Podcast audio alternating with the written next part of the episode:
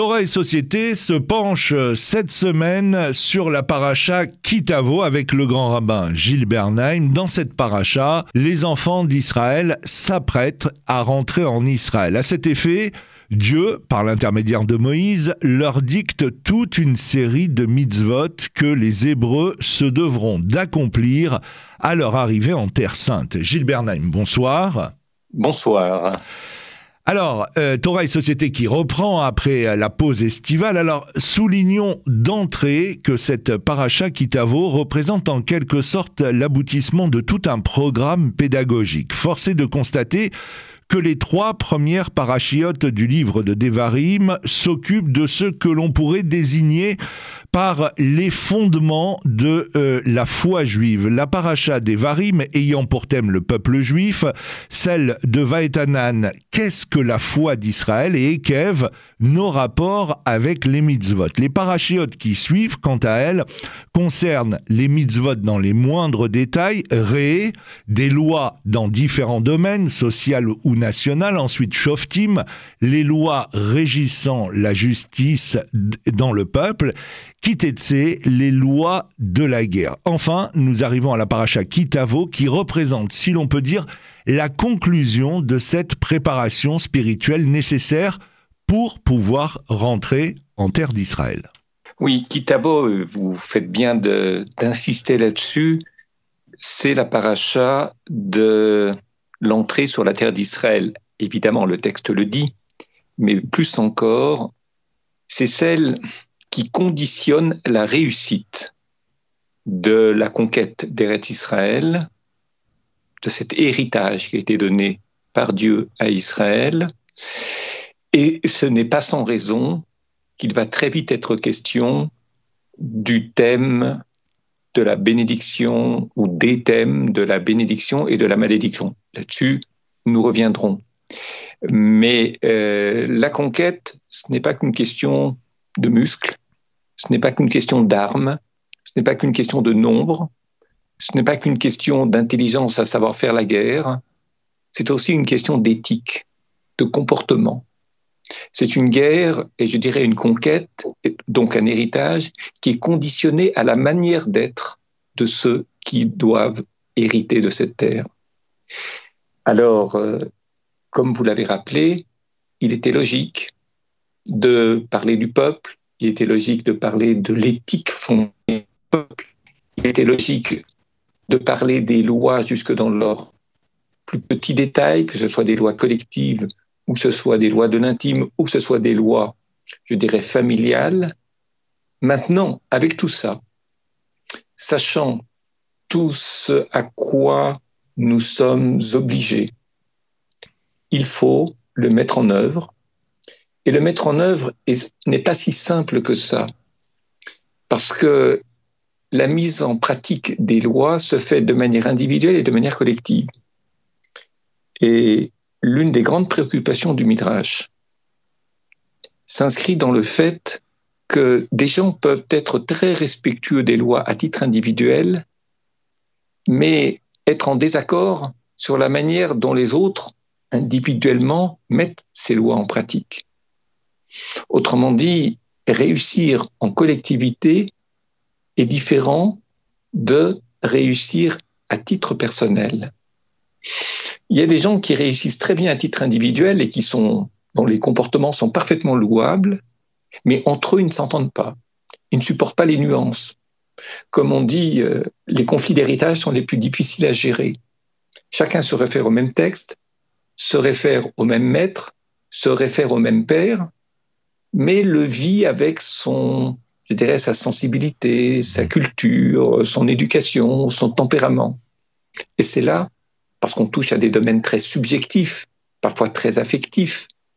C'est là que les, je dirais, les conflits de petite proximité, ce que j'entends par petite proximité, c'est-à-dire des gens qui sont naturellement très proches, qui appartiennent à un même groupe, une même famille, une même collectivité, un même peuple, se supportent mal entre eux parce que ils soupçonnent de trahison ceux qui ne le font pas tout à fait de la même façon.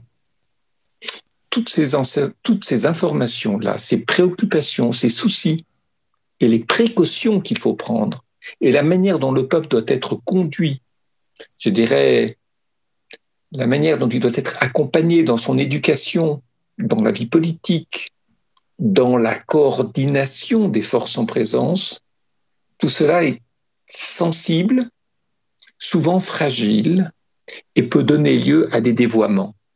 Donc, préoccupation pour que, en entrant en terre d'Israël, les bénédictions ne se transforment pas en malédictions. Un projet magnifique ne se transforme pas en impasse.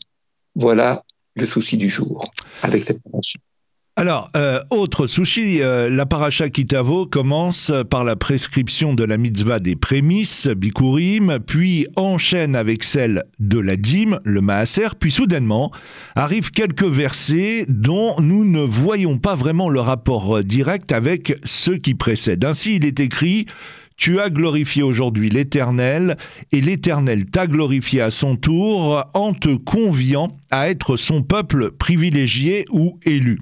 Sur ces mêmes versets, le traité Berachot du Talmud de Babylone dit la chose suivante Vous m'avez proclamé d'une seule pièce dans le monde, ainsi je ferai de vous aussi une seule pièce dans le monde. Ainsi, ces versets désigneraient le peuple d'Israël comme porteur d'un message d'unicité à travers des sacrifices, et c'est ce que dit d'ailleurs le Maharal de Prague.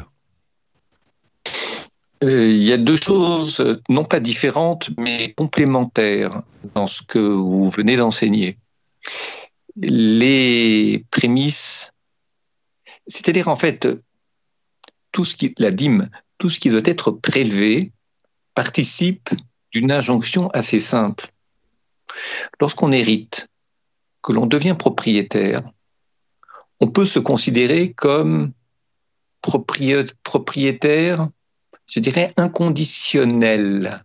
C'est-à-dire que quelles que soient les conditions et la manière de vivre, on restera toujours propriétaire. C'est pas comme ça que les pas comme ça que les choses vont se passer avec le peuple juif.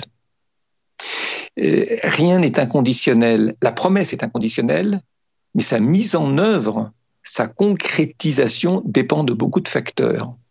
Et le fait de prélever, autrement dit, le fait de se distancier de l'objet convoité, oblige à réfléchir, oblige à se dire que ce qui m'a été donné, ce n'est pas tout moi. Ou plus exactement, je ne suis pas seulement tout ce qui m'a été donné je suis et ce qui m'a été donné et la manière dont je m'en occupe, ce que j'en fais, ce que je sais en faire, pas seulement pour moi, mais aussi pour d'autres.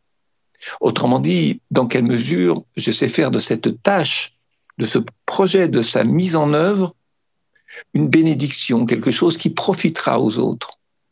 Et en ce sens, être un peuple choisi, un peuple élu, comme vous l'avez rappelé, ces versets assez étonnant après les prélèvements, ce sont des versets qui rappellent ce qu'est l'élection.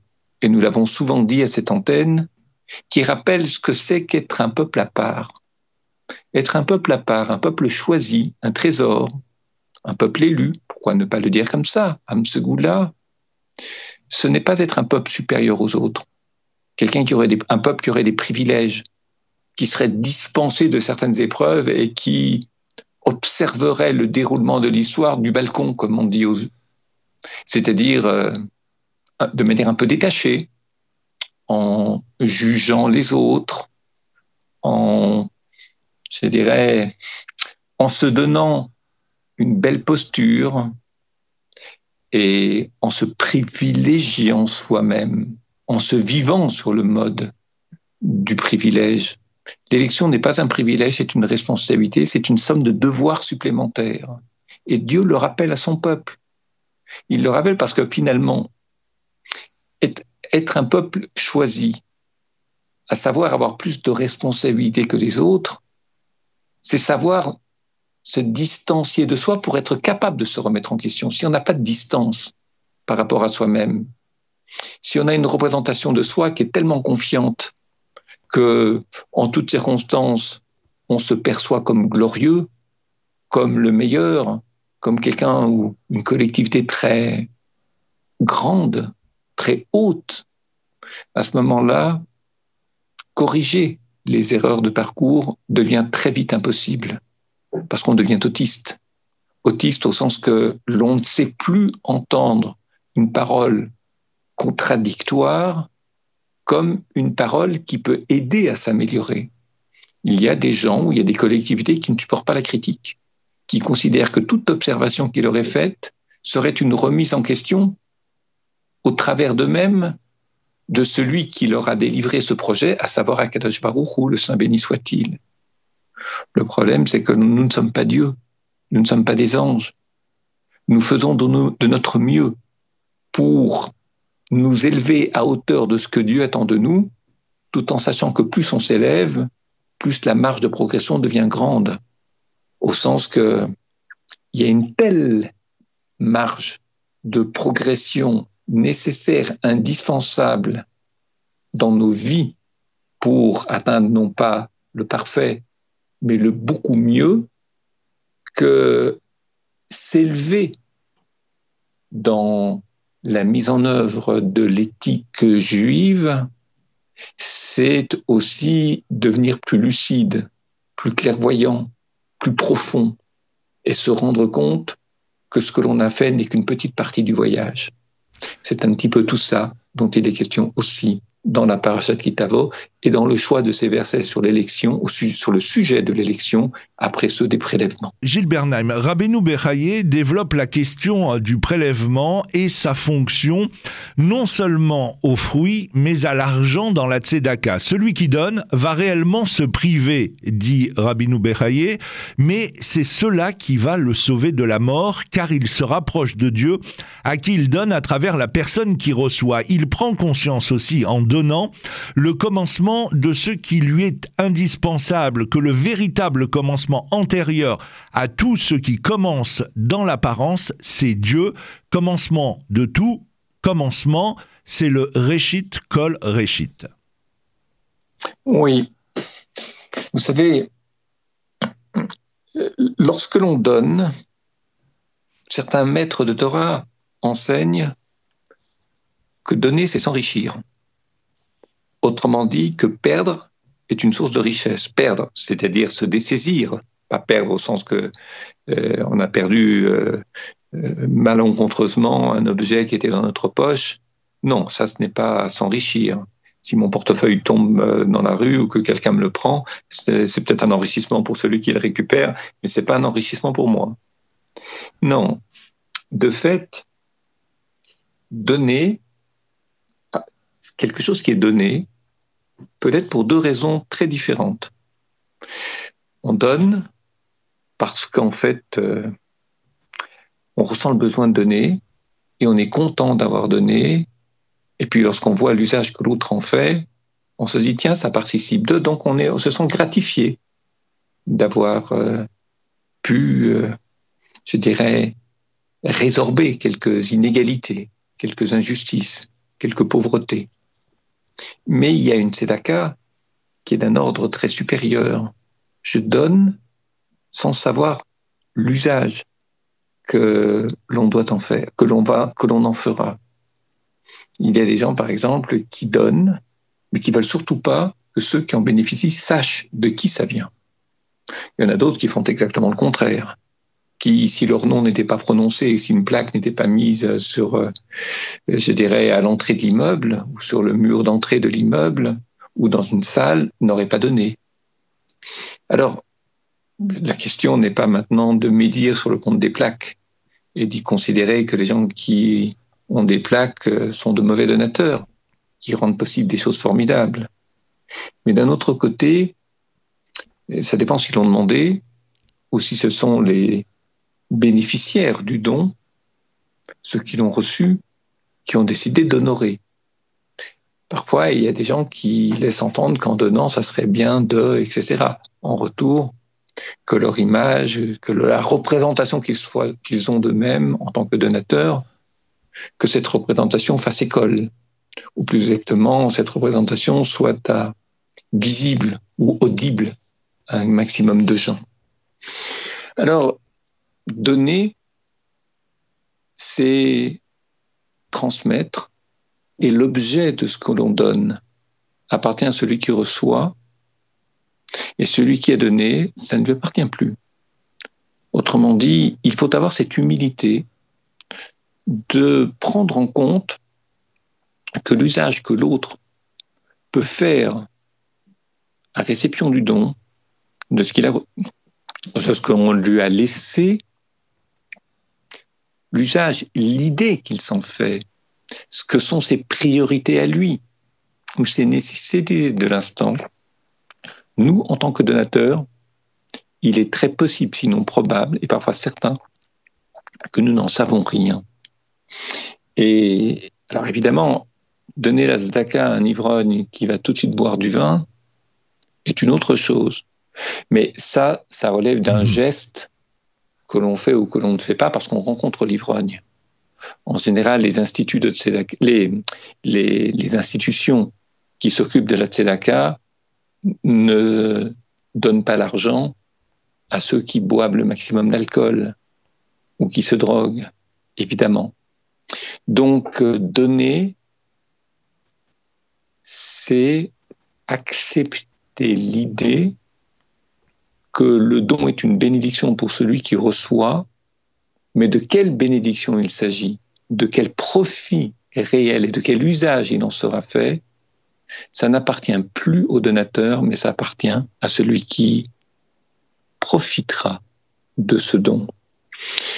Et c'est très important de bien réfléchir et agir de la sorte. Nous l'avons souvent dit à cette antenne. Quelqu'un qui veut savoir qu'est-ce que l'autre fait du don, c'est quelqu'un qui n'a pas vraiment qui pas, disons, abandonné l'idée que s'il a donné, c'est pour que l'autre en fasse un usage qui soit conforme à l'idée que le donateur s'en fait.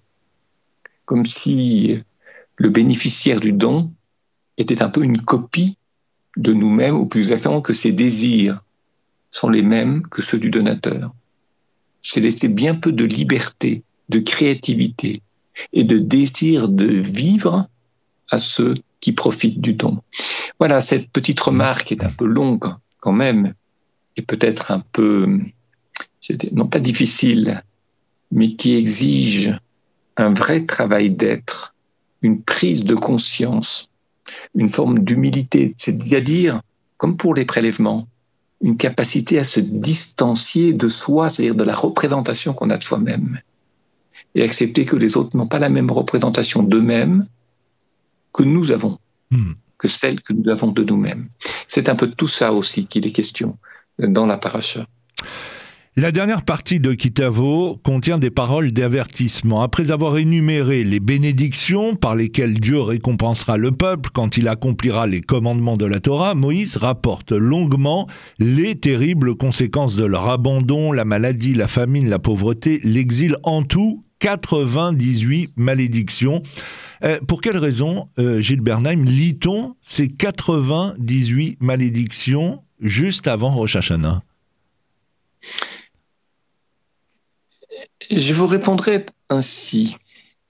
D'abord, pourquoi est-ce qu'on attache une telle importance aux multiples détails et aux multiples formes, aux multiples contenus de ces malédictions? Et ensuite, deuxième question, mais qui est plus facile, pourquoi avant Rosh Il faut savoir que cette, euh, cette attribut, cette, je dirais, cette expression cette transmission des bénédictions aux uns et des malédictions aux autres ne fait pas des tribus qui ont reçu des bénédictions sur l'une des deux montagnes, des tribus bénies et les autres des tribus maudites. Évidemment que non.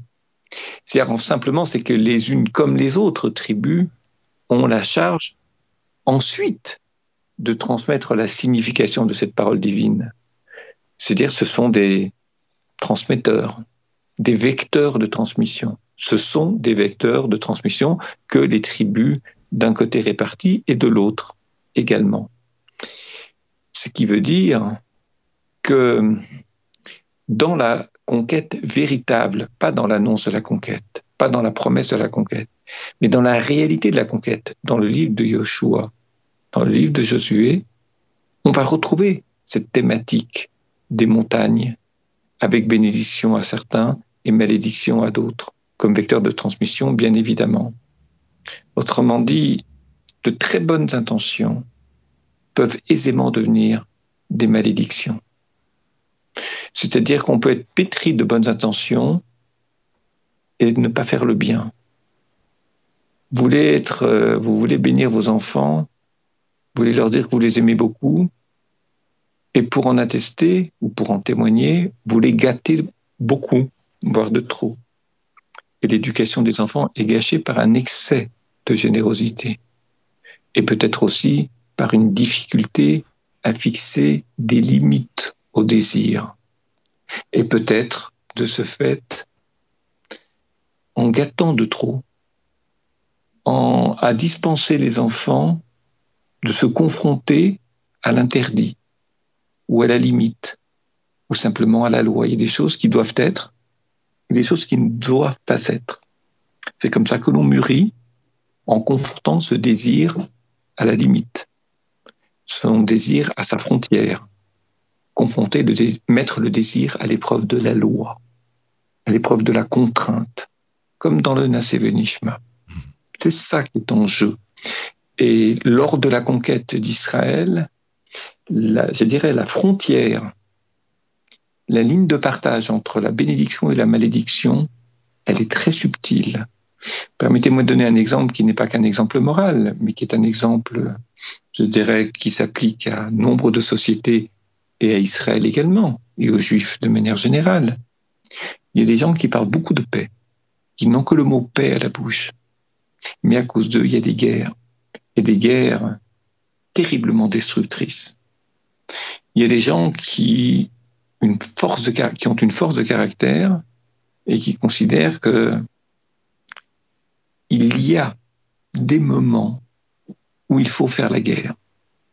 Et ne pas la faire est une faiblesse et peut conduire à la dégénérescence, à l'absence, à la perte ou à la destruction. Autrement dit, les frontières entre le bien et le mal, entre la bénédiction et la malédiction, sont plus subtiles qu'on ne le croit. Je dirais, elles sont très tortueuses. Elles peuvent, euh, je dirais, elles peuvent euh, changer, être bouleversées en tenant compte ou en fonction des circonstances vécues. Il y a des gens qui ont des fois une foi de charbonnier qui ne changent jamais d'avis. J'aime trop cette phrase pour ne pas la citer. Il n'y a que les sots qui ne changent jamais d'avis. Les conditions ne sont pas toujours les mêmes. Lorsqu'on parle de paix et de guerre en Israël, les conditions de vie et les rapports à ses voisins et les problématiques de l'époque dans les années 70, après la guerre de six jours, ne sont plus du tout les mêmes aujourd'hui. Les peuples, les États, la place de la religion, la place du fondamentalisme, la place du terrorisme, tout cela se fait, se vit bien autrement que dans les années 70 et dans les années 80. Mais il y a des gens qui, je dirais, qui ont épousé une idéologie, qui ne changent pas une virgule de ce qu'ils ont pensé depuis toujours. Ça donne une image de grande fidélité à une idéologie. Ça peut même susciter un mouvement de, d'empathie à l'égard de ceux qui sont tellement fiables puisqu'ils ne changent jamais d'avis. Mais d'un autre côté, ça peut être source de catastrophe et surtout d'aveuglement. Hmm. Voilà, à partir de là, chacun peut déduire ce qu'il veut en tenant compte des réalités des uns et des autres dans les pays, dans les familles et dans l'éducation. Dernière question concernant cette euh, paracha euh, Kitavo. On va essayer d'être à la fois euh, concis dans la question et dans la réponse. nous trouvons dans cette paracha l'ordre suivant. Tu avanceras dans ses voies. Maïmonide, dans son Sefer HaMitzvot, énumère et explique les 613 commandements de la Torah. Raïm, le rabbi Chaim Vital, dans son livre Sharek Edusha, dit que les qualités humaines ne font pas partie des 613 lois divines. Toutes les bonnes qualités qu'un individu peut acquérir sont en réalité la mise en pratique même de toute la Torah, dit pour sa part le Gaon de Vilna. Et dans son livre Le palmier de Déborah, le kabbaliste euh, Rabbi Moshe Cordovero explique que les 13 qualités à acquérir pour marcher dans les voies de Dieu par rapport aux 13 attributs de miséricorde Pourquoi, Gilles Bernheim, les qualités humaines comme l'humilité et la miséricorde ne font-elles pas partie des mitzvot de la Torah? Elles ne font pas partie des 613 mitzvot de la Torah pour une raison très simple. C'est ce que l'un de mes maîtres m'expliquait il y a bien longtemps. À savoir que pour être un bon juif, il faut être quelqu'un de bien. C'est-à-dire que sur le plan humain, sur le plan des vertus, la manière d'être, des qualités d'être, il faut déjà être exigeant par nature. Vous avez des gens qui sont très peu exigeants pour eux-mêmes, très exigeants vis-à-vis des autres, très peu vis-à-vis d'eux-mêmes.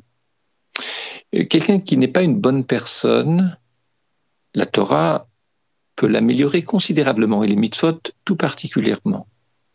Mais en même temps, il y a un certain niveau d'intégrité morale, de hauteur de vue, je dirais d'humilité, savoir se remettre en question, qui ne se fera pas si la personne n'a pas reçu une bonne éducation ou ne bénéficie pas d'un tempérament et de qualités humaines qui lui sont naturelles, ou, si elles ne lui sont pas naturelles, des qualités qui ont été travaillées par une forme de suite à une prise de conscience. Alors tout ça pour dire que la Torah ne fait pas des miracles. Elle fait beaucoup, mais la Torah c'est pas ce n'est pas un tour de magie qui change d'un coup les personnalités. Il y a des gens qui font teshuva, qui changent considérablement, mais qui, d'ailleurs qu'ils fassent teshuva ou que ce soit des gens qui ont été élevés dans la Torah, mais qui n'ont pas des vertus, une qualité d'être, une manière d'être humain, humain qui, qui soit porteur de hautes vertus, qui traînent cet handicap, ces insuffisances, ces manquements dans l'accomplissement des mitzvot. J'aime bien cette idée que pour être un Ben Torah, il faut déjà être quelqu'un de bien, et alors la Torah fait des miracles sur quelqu'un de bien. Sur quelqu'un de mauvais, elle en fera aussi, mais de manière beaucoup plus relative. Gilles Bernheim, je vous remercie. On se donne rendez-vous la semaine prochaine pour un nouveau numéro de Torah et Société. Bonsoir. Bonsoir et merci à vous.